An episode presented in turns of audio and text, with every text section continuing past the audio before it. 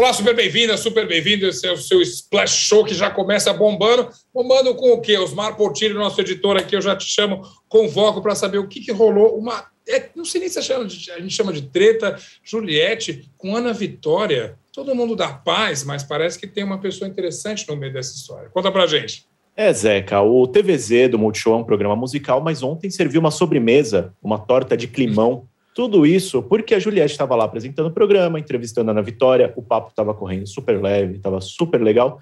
Quando a dupla perguntou para Juliette qual era o crush famoso dela.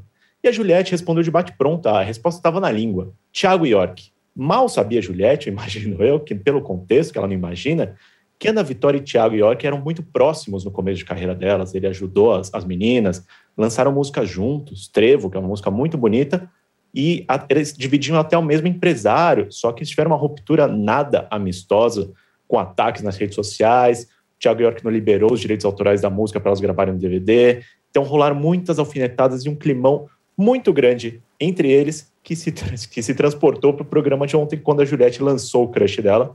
E aí as meninas ficaram meio sem resposta, sabe? Não teve aquela conversa do tipo, ai, que legal seu crush. Foi tipo, é, olha, valha-me Deus, viu, Juliette? Digamos que o assunto não avançou ali, então. Aliás, devo te perguntar como ficou essa questão de Thiago York com Ana Vitória. Eles resolveram isso afinal ou continua um litígio ali?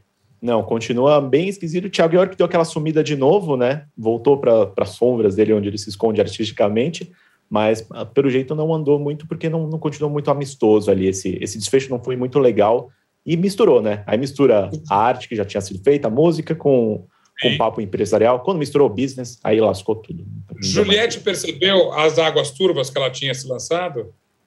É, pelo, pela resposta dela, não, porque ela insistiu não. ainda. Ela já, eu já tinha falado antes que ele é meu crush e tal. Ela tentou ainda puxar o assunto, mas então acho que não deu tempo nem de, de diretor avisar ela o que estava rolando aí para explicar tudo isso. Mas foi assim, redes, porta de climão. E as redes, obviamente, adoraram esse climão, é claro, ainda mais quando tem Juliette e tudo, né? Só não gostaram mais, Osmar, talvez, do que umas certas fotos de uma certa a, a cantora, atriz, artista, performer, que está livre finalmente, mas talvez livre demais. Acompanhamos nas, nas últimas semanas, meses, o movimento Free Britney, toda a questão da tutela da Britney com o pai dela, o James Spears, e ontem foi o último dia da tutela, a Justiça de Los Angeles liberou ela da tutela de James Spears. Ela ainda não está 100% livre, ela está sob a tutela do contador agora, mas ao que tudo indica, bem mais livre, bem mais solta, porque Britney não postou uma foto nua, não postou duas, não postou três, ela postou dez fotos, Zeca, fazendo topless, e nas outras, que ela está completamente nua mesmo, com uma legenda ali, é, curtir o Pacífico nunca machucou ninguém. Então a Britney está curtindo a praia, solta e relaxada. É muito bom. Depois de toda a novela que a gente viu, é muito bom vê-la um pouco mais relaxada, né? É, agora eu só te pergunto, é claro, inevitavelmente, isso é um indício que ela está realmente livre, consciente e celebrando, ou é uma recaída e os pais, o pai justamente aí teria motivos para falar, tá vendo? Não pode deixar essa menina solta. É, esse é o limite que a gente vai acompanhar agora para saber o quanto que é de liberdade, de, né, estou plena aqui curtindo, ou do quanto, tipo, quero é, é, surtar por aí. Então a gente vai acompanhar de perto. a, a Britney a gente vai ter que acompanhar de qualquer jeito, né? Para sempre. Mas a gente torce para que seja algo positivo. Pergunta inevitável: os fãs como reagiram à nudez de Britney Spears? Ah, todo mundo felicíssimo, né? Como foi aquele, aquele closure, né? Um desfecho que todo mundo queria ali, poder ver a Britney nas redes. Ela chegou a, a, a é, fechar o Instagram dela um tempo ali, né? Por, por por Sim. conta do noivado e tal. E agora ela tá mais solta aí. Falando de Britney, a gente vai ficar por perto sempre. Então, a gente está sempre acompanhando e sabendo sobre tudo que está bombando. Osmar, super, super obrigado por contar isso para a gente. Daqui a pouquinho eu volto contigo, porque a gente vai falar de um assunto muito bacana que todo mundo quer acompanhar aqui no Special Obrigado, até já.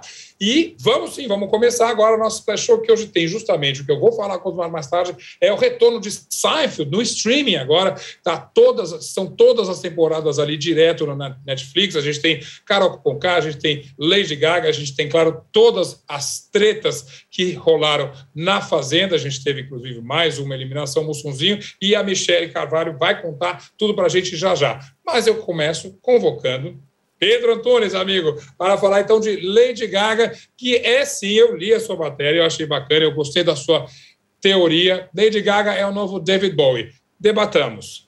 Vamos debater, mas sem climão, né, Zeca? Sem, sem Thiago York aqui entre, entre, entre Anas Vitórias. Ah, pelo contrário. É, porque ambos estamos, estamos, é, somos ambos do lado de Lady Gaga e também de David Bowie. Mas eu fiquei pensando muito nessa história quando a gente é, há, há, tempos falamos em reuniões de pauta, etc., sobre Lady Gaga e o Down of Chromatica, que já trouxemos aqui, inclusive, aqui para os nossos uh, uh, espectadores de Wall Splash Show. Uh, mas daí chega hoje o lançamento deste novo álbum dela, esse álbum de standards de jazz com o Tony Bennett. É, e aí eu comecei a pensar. É um segundo volume, se não me engano, não é? Exatamente. Ela, ela, com o Tony Bennett, lançaram um álbum que foi, acho que, a primeira, o primeiro grande rompimento da Lady Gaga com o que ela já vinha fazendo. Né? É, uhum.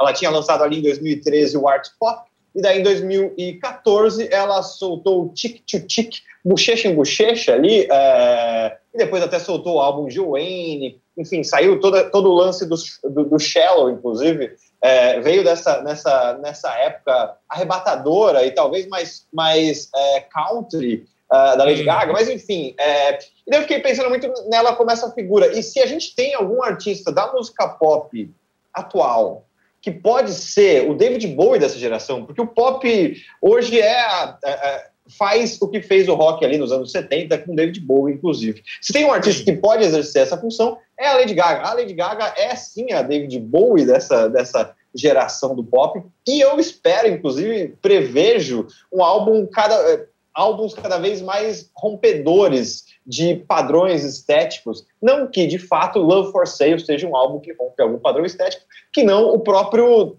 a própria carreira da Lady Gaga, né? Já que a gente falou recentemente de Down of Chromatica, inclusive a gente uhum. ouve Lady Gaga cantando a rocha, agora a gente ouve Lady Gaga cantando um standard de jazz como I've Got You Under My Skin. Bem, bem linda, bem fofa, ao lado do mestre Tony Bennett. Eu acho que talvez a tua colocação é muito mais em, em, função, não das fases exatamente de David Bowie, mas justamente da, como diria grande Raul Seixas, da metamorfose ambulante. É, são poucos artistas que eu acho que chegam nesse estágio da Lady Gaga que ela pode apontar o farol para qualquer direção e os fãs, o fanbase dela é absurdo, os Little Monsters todos iriam atrás na confiança de que ela iria entregar um trabalho bacana. Esse disco com Tony Bennett, é, eu ouvi também, a gente falou um pouquinho dele antes do nosso Splash Show começar, ele é super bem feito, ele é incrível, as performances vocais, acho que não precisa nem de comentário aqui, mas é um disco comportado para aqueles que esperam da Lady Gaga uma coisa sempre provocadora. E isso não é provocador também, Zé? Veja só. Ah, só, só, o fato da gente. Ponto, Pedro Antônio.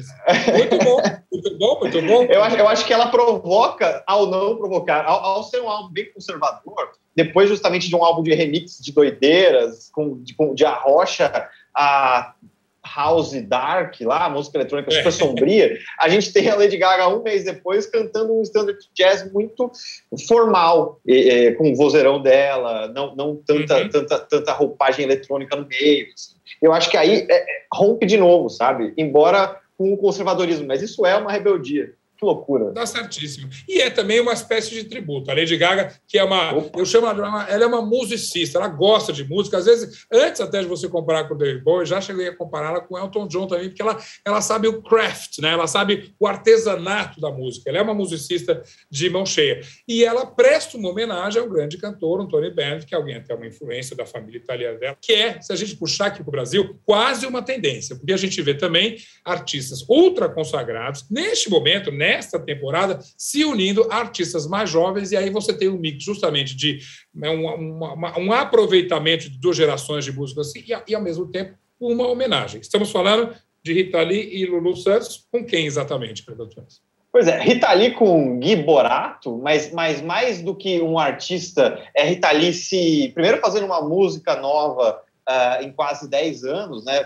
Fazendo, uhum, uhum. Acho que a última, a última música da Rita Lee foi Reza, de 2012, ou seja, ela Isso. lançou Change, uh, essa música eletrônica, com aí a produção do Gui Borato. É, então é uma volta da Rita Lee às composições inéditas, com uma nova roupagem, né? É, isso já é muito interessante. E tem Lulu com Melim. Lulu que é esse artista que tem sido, que eu acho que foi colocado por uma geração anterior à do Melim como uh, esse cara muito distante, mas não como uma referência, mas que eu vejo gente como uh, desse pop good vibes muito derivado e que tem muita Sim. referência e herança do Lulu Santos. Melim, por exemplo, já fez uma música com o Lulu Santos lá em 2020, uh, no álbum da, do trio uh, do ano passado, e agora eles vão anunciaram um novo single que se chama Inocentes e tem uma referência. Aliás, agora o single é do Lulu Santos. Antes o Lulu Santos foi o feat, agora ele que é o principal. E tem o álbum com uma referência, inclusive, à capa de, do, dos Beatles e tal. Assim, é bem interessante pensar no Lulu nesse, nesse ponto. Quando os Beatles estavam no segundo álbum, tinha muita efervescência, era, era, era muito uma sensação de descoberta dos próprios Beatles ali, quem eles eram, qual era o que era sucesso, etc. É interessante pensar no Lulu nessa nova vida artística, depois, inclusive, daquela música toda apaixonada que a gente até falou aqui, é, hit, né? vídeos, etc. É, o hit, exatamente. Uh, ele está nessa efervescência a ponto de emular um Beatles se descobrindo ali é, no começo de carreira, com a capa sendo muito semelhante. O que é uma boa notícia até, e juntando Lé com Cresce, você tem o hit, você tem agora essa música também, é bem provável que até o final do ano a gente tenha um álbum do Lulu Santos. Você ouviu alguma coisa nesse sentido? Olha, eu ainda, aliás, eu tenho falado com um assessor de imprensa do Lulu Santos, que, que tem ali me dado algumas pequenas dicas do tipo, vai lançar alguma coisa, fica de olho, não sei o quê. A gente tá, tá acompanhando, eu sei que o Lulu tem, tem, tem coisa boa vindo por aí. É, assim como o Rita, né? É, é, depois, depois de tanto tempo sem lançar uma música, fazer uma música que seja eletrônica, com batida de, de, de techno mesmo, é, com uma guitarra de, do, dos anos 80, parece Nile Rodgers ali, aquele guitarrista da banda Chic, etc. Sim, sim. É, fazendo tudo isso enquanto ela canta por mudança, é, num tempo em que a gente o que mais precisa é mudança, super político, então, é, em francês, em inglês, é, Rita que está lutando contra uma doença, contra o câncer, enfim, é tanta coisa que a gente ouve a Rita ali cantando isso e fica emocionado. E ver o Lulu Santos se, se auto-revolucionando, fazendo uma revolução interna ali, é, quando ele não precisava mais, também é inspirador, claro. sabe? Dá uma esperança na gente, isso é muito bom. Aliás, quem, tem gente, algumas revoluções são necessárias, na verdade, eu diria revoluções enquanto metamorfose. E a gente está vendo uma, uma bem é, forte presente aqui. Carol Conká lança um novo álbum e ela tem muita coisa para provar. Ela teve que praticamente se reinventar aqui. Do que você ouviu, a gente sabe que tem. É, ela já está dando entrevista, já está soltando música. É, vem uma renovação aí, vem uma outra Carol Conká, ou ainda Vem a velha Carol Conká que a gente gostava de ver antes do BBB. Sabe que é, na minha cabeça, Zé, que eu acho que a gente vai ouvir uma Carol Conká melhorada em, em várias questões, falando artisticamente, tá? É, por, porque eu tinha a impressão, quando eu ouvia Carol Conká antes, pré-Big Brother, é, e tudo aquilo que aconteceu com ela, eu, eu, sentia ela distante em algumas, alguns hits, assim, eu nunca, eu nunca conseguia entender a mesma artista cantando todas aquelas músicas, eu não, eu não sentia uma, uma, pureza artística ali em muita coisa. Mas eu tenho ouvido Dilúvio, que foi a primeira música pós é, Big Brother, em que ela fala muito sobre autoconhecimento, tem toda a metáfora no clipe da água, renovação, blá blá blá, e a gente chega em Subida, que é essa música que é um single feito para a trilha sonora do FIFA 2020. Aliás, eu sou um grande jogador de FIFA, é, não parece, mas assim, é, então FIFA 2020. Você sempre me surpreendendo, Pedro.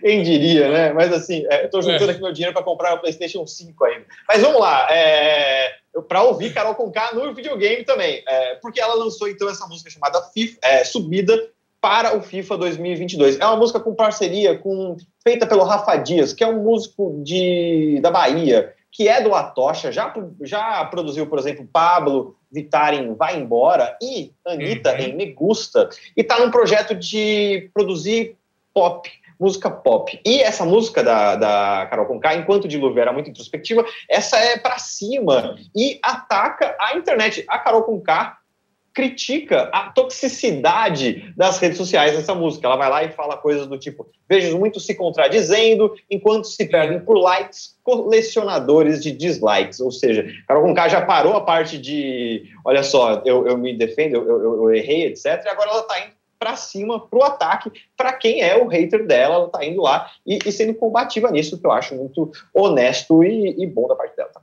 E até é, conhecendo a Carol Conká, talvez até a gente esperava isso dela. Ela não é de se acuar. Dilúvio, eu acho que é até uma coisa que a gente estranhou, falou assim, nem está aparecendo, mas talvez fosse o momento que ela precisava passar. E, de fato, essa crítica que ela faz, ela vira o jogo praticamente de todos os ataques que ela fez nessa música nova, que vem, então, um álbum mais nessa tônica do que da tônica do Dilúvio. Eu espero que venha bastante. É para já, não? Você tem alguma informação do álbum? A, a, minha impressão é que a gente vai ouvir uma Carol Conká nessa, nessa montanha russa de o que foi minha vida pós-BBB, sabe? O cancelamento, Sim. o hate, o, o, a renovação. A gente ouve, por exemplo, ela no, no, no Mano Brown, no, no, podcast dele, que inclusive somos ambos fãs desse podcast, é, uhum. e vê ela muito solta, ao mesmo tempo entendendo que ela feriu e foi ferida. É, e, e, eu acho que é por aí que a gente vai ver. Álbum que, se eu não estou enganado, deve sair esse ano aí. Tomara, então a gente está esperando. Pedro Torres, super obrigado pelas dicas e vamos lá, que seja Lady Gaga, nosso novo David Bowie. A gente volta semana que vem com mais novidades. Pedro, obrigado. Até semana que vem. Valeu, Zeca. Até mais. Valeu, tchau. Você fica aí no nosso Splash Show. A gente vai fazer um break rapidíssimo de um minuto apenas e volta com Seinfeld. A gente volta com ah, as tretas de A Fazenda e também o meu cantinho aqui, que tem um artista mineiro maravilhoso que eu quero indicar para você. Um minutinho, a gente já está de volta. Ideias, uma série de entrevistas em vídeo do UOL. Com grandes nomes, experiências, incômodos, propostas e soluções. Assista ao Ideias no YouTube do UOL. Todos os dias, às 9 horas da manhã, você tem um encontro marcado com o esporte aqui no canal UOL. Às segundas e sextas-feiras tem o podcast Posse de Bola com o nosso timaço de comentaristas analisando as principais notícias do mercado. E aí, na terça, quarta e quinta, às nove da manhã, o encontro é comigo, Domitila Becker do All News Esporte, que traz as principais notícias do esporte no Brasil e no mundo. Prepare o seu cafezinho e eu te espero aqui no canal ONU. Depois de mostrar como o PCC se tornou a maior facção criminosa do Brasil, a série Primeiro Cartel da Capital chega à segunda temporada. Agora, o foco são as disputas pelo comando do tráfico internacional. Os novos episódios estão no Wallplay e no YouTube de Move.doc. De volta com o seu Splash Show, você sabe que o diálogo aqui é sempre aberto, querendo mandar uma mensagem para a gente, arroba splash underline wall, queremos ouvir a sua opinião sobre esse lançamento, sobre esses bastidores, sobre as tretas que a gente fala aqui e também sobre os lançamentos que a gente gosta bastante. Vou chamar um lançamento aqui que, na verdade, é, é uma novidade que está chegando pela primeira vez em streaming, mas nós estamos falando de uma série que era a Matrix, vamos dizer assim, de todas as comédias de situação, como a gente chama, sitcoms dos anos 90 e que, claro, claro, há pouco eu chamei e falei: você vai saber tudo sobre a volta de Seinfeld. Talvez você nem tenha assistido Seinfeld, mas você assistiu filhotes de Seinfeld e cada risada que você dá numa sitcom atual, tenho certeza, ela tem um, uma impressão digital ali do Seinfeld, que foi essa grande série que eu, para falar sozinho, nem teria tanto gabarito. Por isso, convoco novamente aqui Osmar Portilho que parece que é um ligeiro entusiasta da série. Você assistiu na época, Osmar Portilho, sem querer é, dizer aqui quantos anos você tem? Olha, Zeca, eu peguei ali na minha adolescência uma boa época de Seinfeld. Eu lembro que os últimos dois episódios, que são os menos celebrados de Seinfeld, inclusive, porque uhum. né, a gente pode até discutir isso depois, passaram ao vivo na, na, no canal Sony na época, sem legenda ainda, porque naquela época, o pessoal do streaming que está assistindo a gente, a gente esperava a temporada vir, ser traduzida e esperava passar uma, uma, é. é, passavam por semana só, era difícil, mas como você bem disse, agora os fãs de Seinfeld têm as suas nove temporadas aí disponíveis na Netflix e era um sonho antigo da Netflix, viu? É, eles deixaram escapar já algumas vezes ali, a Prime Video conseguiu pegar nos Estados Unidos a Hulu, né? E Seinfeld sempre foi um grande trunfo ali que sempre ficou flutuando. Quando o streaming surgiu, todo mundo queria pegar uma série, uma série commodity ali, uma série confortável que todo mundo queira assistir toda é. hora. Aí pegou, um pegou Friends, a Netflix pegou The Office ali, todo mundo foi se montando e Seinfeld sempre ficou flutuando, né? E a Netflix agora, segundo especialistas, o Deca desembolsou mais de 500 milhões de dólares ali só para fechar esse negócio com o Sr. Jerry Seinfeld e Larry David. Eu diria que esse foi um investimento até baixo, porque vai ter uma resposta muito grande. Nós sabemos com certeza a importância de Seinfeld, até para a comédia, como eu disse, hoje em dia, para a história do sitcom e até para a história da televisão. Mas vamos então para o pessoal que é só do streaming, que nunca teve a chance, e nas suas palavras sempre sábias e breves, Por que, que é tão importante Seinfeld? O que, que a gente ganha vendo hoje em dia, onde, onde a gente ri com Ted Lasso, a gente ri com tanta coisa tão diferente? Né? Por que, que o Seinfeld foi tão importante? É, como você bem disse aí, falando da sitcom, né, a comédia de situação ali, a situation comedy, é, Seinfeld teve um lance ali, ela nasceu em 89, se arrastou um pouco nas primeiras temporadas, contou com muito apoio ali dos executivos da NBC bancando, tipo, ah, tá bom, vamos fazer mais três episódios, vamos fazer mais quatro, porque era uma série que quebrava muito o padrão da época. O próprio Jerry Seinfeld e o Larry David dizem coisas do tipo assim, quando a gente começou a pensar na série, a, a série número um dos Estados Unidos era Alf, conhecido aqui no Brasil como Alf, é, o É Teimoso. Então pensa como era aquela coisa mais family friendly ali de todo mundo, de uma série bem família, um boneco ET. Então eles começaram a pegar coisas do cotidiano, discutir romance. É, o cara que termina com uma mina porque ela tem mãos grandes, sabe? Tipo, aquelas picuinhas de quem tem 20 e pouco, 20 altos anos ali e mora sozinho. O tanto que a gente reclama de boleto hoje, sabe? Eles pegavam situações do dia a dia, até como material que o Jerry sempre teve como humorista de stand-up, e traduziu aquilo em coisas do dia a dia. Isso daí, na, no começo dos anos 90, gerou uma onda de, de sitcoms, de About You, com Ellen Hunt, até o próprio Friends, e virou. O próprio Friends, febre. que eu ia falar, justamente, é. mas nenhum com aquela hashtag, nem tinha hashtag ainda na época, nesse sentido, mas com aquele tagline que é uma comédia sobre nada. Seinfeld is about nothing, justamente. O nada é exatamente o que você falou, Osmar. É o cotidiano. É a Elaine com pouca. Ela tinha a esponja anticoncepcional e ela passa o episódio inteiro preocupada. Quem ela só tinha uma que tinha acabado e com quem ela gastaria aquela esponja anticoncepcional. Ou seja, temas totalmente tolos e que eram comédia sensacional. Né? É, é muito a visão de humorista de stand-up, né? que é aquela coisa de olhar um objeto e ficar cutucando ele até sair graça de alguma coisa. Então, o, o, Jerry Seinfeld e o Larry David, inclusive tem um episódio da série do, de entrevista do Jerry Seinfeld com o Larry David que é espetacular, um ponto de partida perfeito para quem vai entender o lance da série, são diálogos. São diálogos sobre nada, diálogos surreais que você tem com seus amigos, e o Seinfeld, Seinfeld conseguiu, aos poucos ali, criar essa, esse ecossistema que você se sentia parte daqueles diálogos surreais que eles tinham que se fosse hoje em dia, inclusive, Seinfeld seria cancelado na primeira temporada. Provavelmente, já pensei nisso. É, é, eles, eles evoluem de alguma maneira. Larry David, para você que está acompanhando, não é ninguém que você talvez conheça tanto, a não ser que você seja, como eu, e certamente como Osmar, um fã de uma outra série chamada Curb Your Enthusiasm, que é da HBO agora, e que, inclusive, Osmar, confirme para mim, anuncia uma nova temporada, né? Com certeza também. Então o Larry David mantém esse legado. E ele, o Larry David, que era um cara de bastidores, foi sim. o cara, justamente, a inspiração do personagem George Costanza é o próprio Larry David.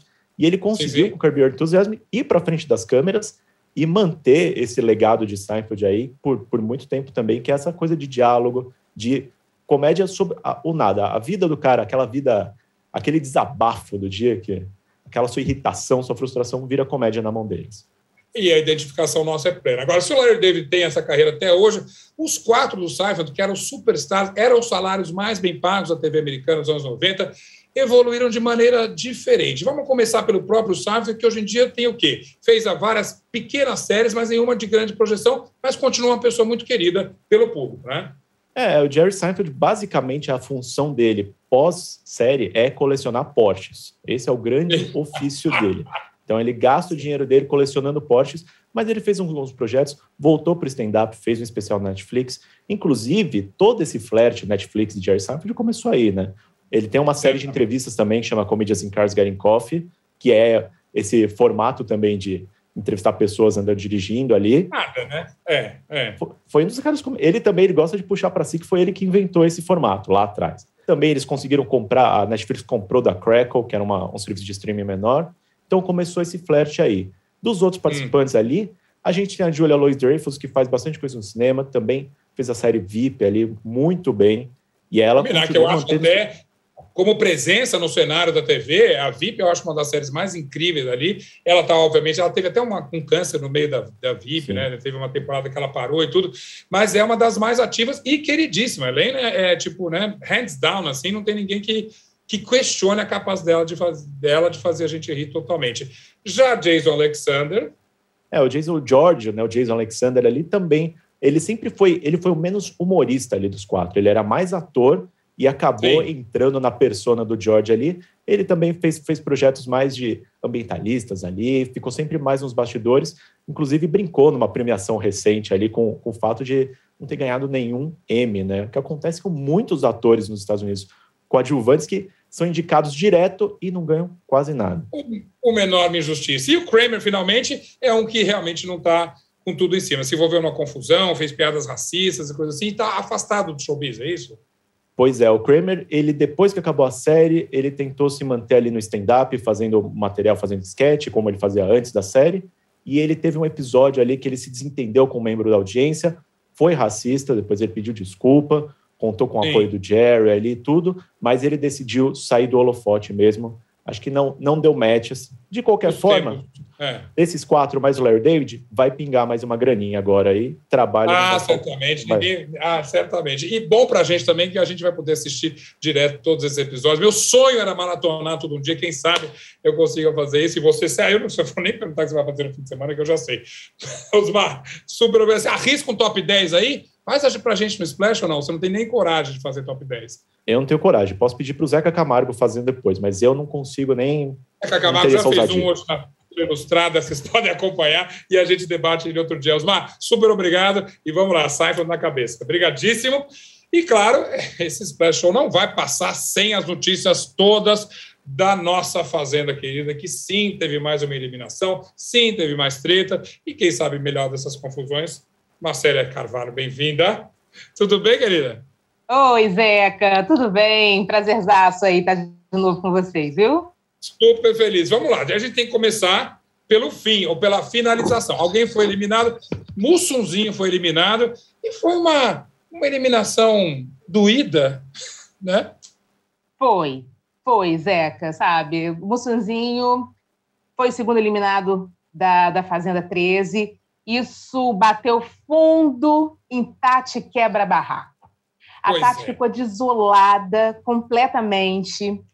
E eu quase fui junto com ela, porque, enfim, assim? né, aquela mulher tão Ficou, forte, né? Marcelo, você chorou?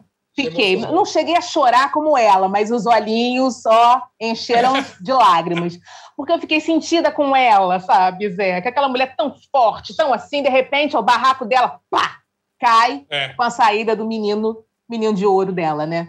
E, e enfim, é, e ela já estava mesmo pensando nessa história de que. Ah, Era que o público queria que ah, saísse o público, mesmo? O público. Sim. Olha, Zé, que eu acho que sim. Eu acho que sim, porque assim, estava entre Bill, ele e a, e a, e a Dai, né? Sim. Então, assim, o Bill e a Dai, eles movimentam bastante ali dentro da casa, né? Tem também o, o lance de terem um fã-clube grande ali, né? o é. mexer com o tal do, do, a galera do fan, é, fandom, né, que, que a gente chama, né? É, tem público para ficar votando, votando, votando, votando para poder ficar. E o Mussonzinho é uma pessoa que eu até falei uma vez num outro, num outro programa. É, ele é uma pessoa normal, normal no sentido não faz barraco, tá ali na dele, estava ali na dele, fazendo o joguinho dele, ficou realmente muito sentido com o fato da Érica ter acusado ele de machista. Isso ele não conseguiu engolir de jeito nenhum. É. E ela também não conseguia explicar é, é, é, por que, que, ela, que ela tinha acusado dele disso. Enfim, no frigir dos ovos ali, né? Ele acabou saindo mesmo.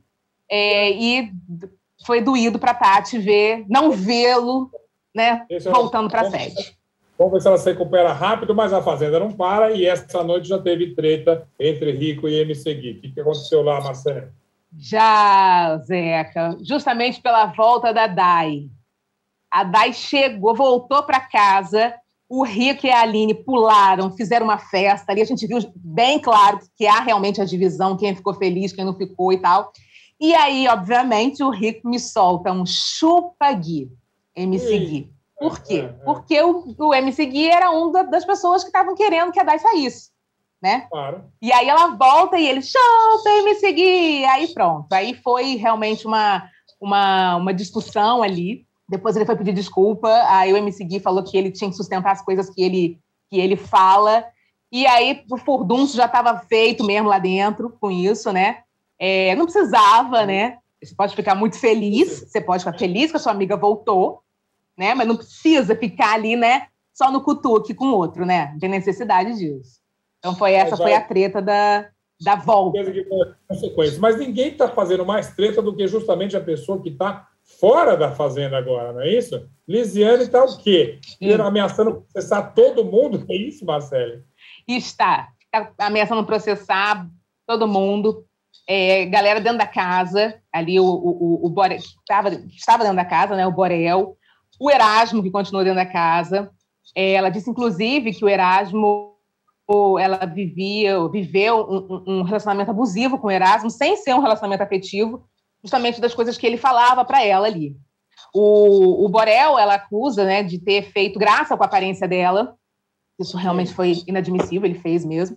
E aqui fora da casa também, né? Ela, ela quer processar o Alexandre Frota, o Danilo Gentili, o Léo Lins, justamente por comentários nada bonitos em relação a ela. Então ela é. até falou assim: talvez eu consiga o prêmio da Fazenda só com as indenizações. Ela não Nossa. vai deixar barato, não. Ela quer enquadrar todo mundo mesmo. Ela quer fazer barulho. Nisso, ela, aliás, vamos dar esse mérito. Isso ela faz direitinho. Só para encerrar, saindo da Fazenda, a outra coisa está todo mundo falando. A gente falou ontem aqui no Splash Show e a gente tem que dar até a repercussão disso. Andressa Burac, esse fim de semana, aliás, esta noite foi esquisito para ela, né? Para assim. a Andressa, né? Andressa, foi, justamente. Foi, foi esquisito. Foi esquisito porque ela estava lá na casa de shows, né? Porque ela tinha avisado que ela ia voltar a trabalhar. E o ex-marido, né, o, o Tiago Lopes, chegou com a polícia na porta da boate, né?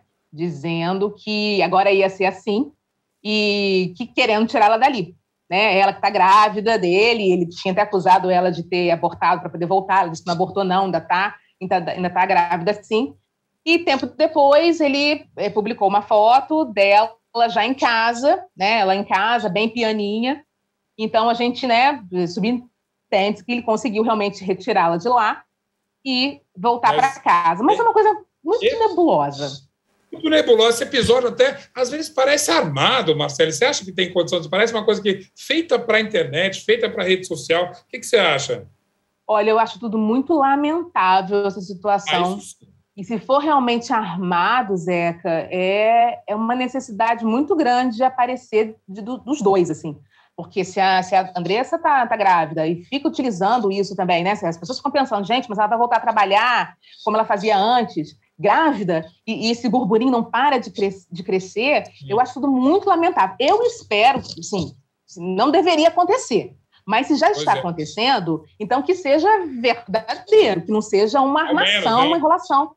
É ao menos isso. Né? Marcele. Agora, quero deixar uma, uma, coisa. Diga, diga, diga, diga. Muito rapidinho aqui, é, ainda voltando na Fazenda, muito rápido, só para deixar aí para o pessoal que está é, é, vendo a gente, é, ouvindo.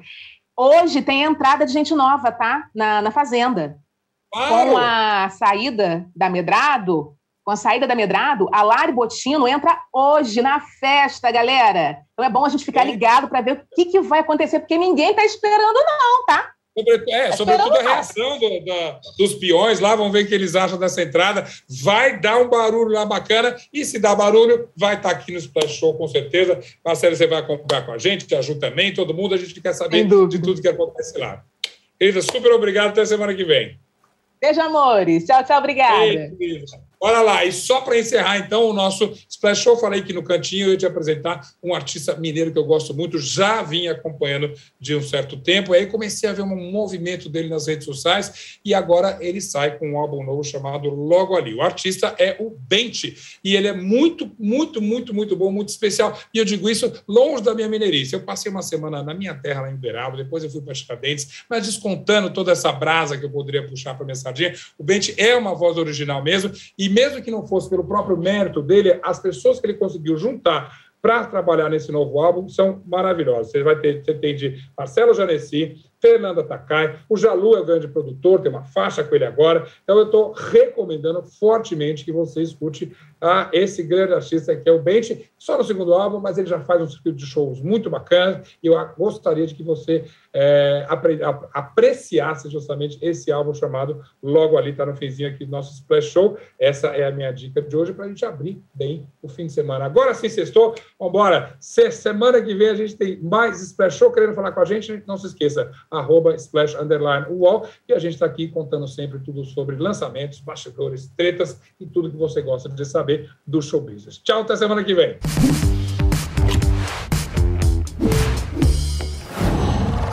Qual?